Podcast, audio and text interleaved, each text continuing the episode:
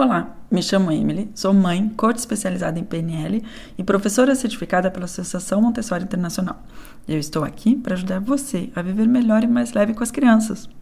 Hoje eu vou falar da pedagogia científica. Vários livros da Maria Montessori levam essa frase, né?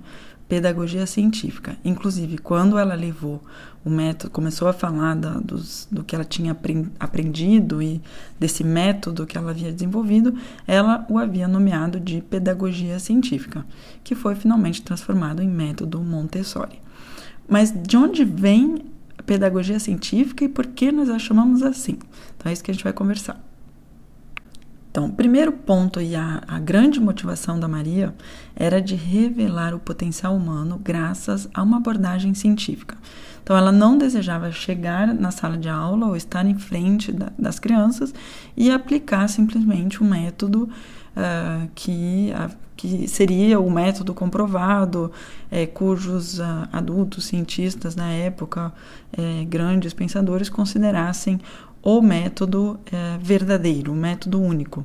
Para ela é importante ter uma abordagem científica, ou seja, uma abordagem de experimentação e uma abordagem na qual é, nós vamos ajustando dia a dia com os conhecimentos que vão é, se desenvolvendo dia a dia.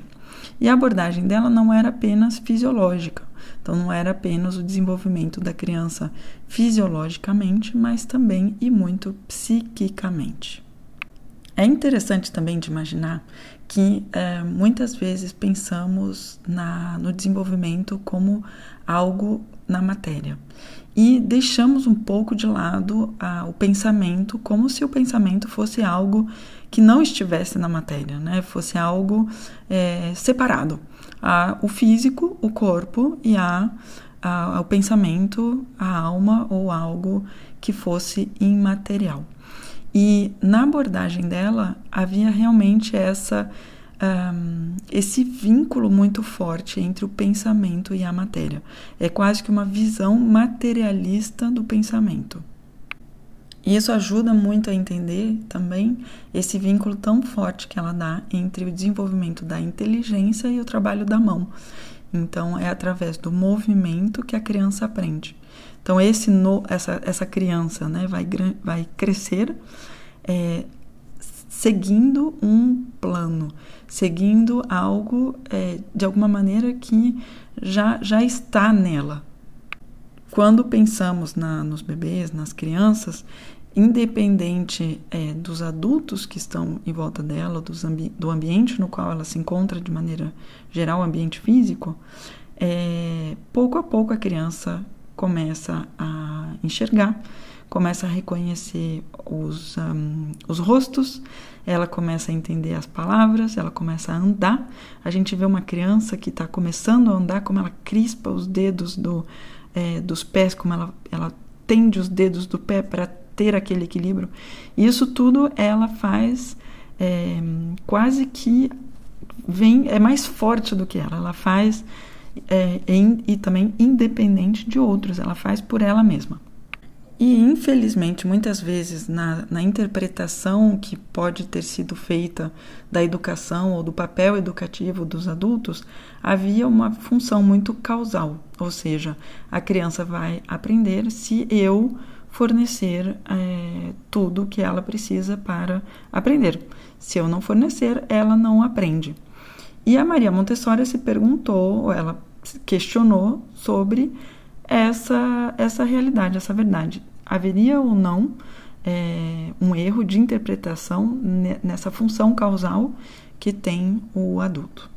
E foi aí que o que ela começou, a abordagem que ela teve inicialmente foi de se dizer de que ela observaria coisa por coisa o que, que era realmente importante, essencial para o desenvolvimento da criança e o que, que seria acessório. Inclusive, tem uma, uma maneira de chamar essas, essa, essa abordagem né, causal é, que, que, é, que foi hum, citada, que seriam os sacrifícios astecas. Na época dos astecas, se acreditava de que se não houvesse um sacrifício durante a noite, o dia não apareceria e o universo desapareceria tendo essa uh, verdade que era aceita na época como algo que realmente poderia acontecer. É claro que é muito difícil de fazer a experimentação. E, e a gente pensa também, esse paralelo com o sistema educativo.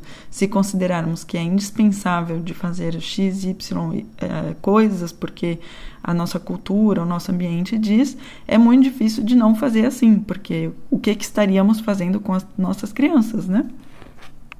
Mas foi isso, com essa capacidade incrível que a Maria tinha de observação, que ela fez. Então ela se questionava: se eu não fizer assim, o que, que acontece? E não fazendo assim, o que, que acontece?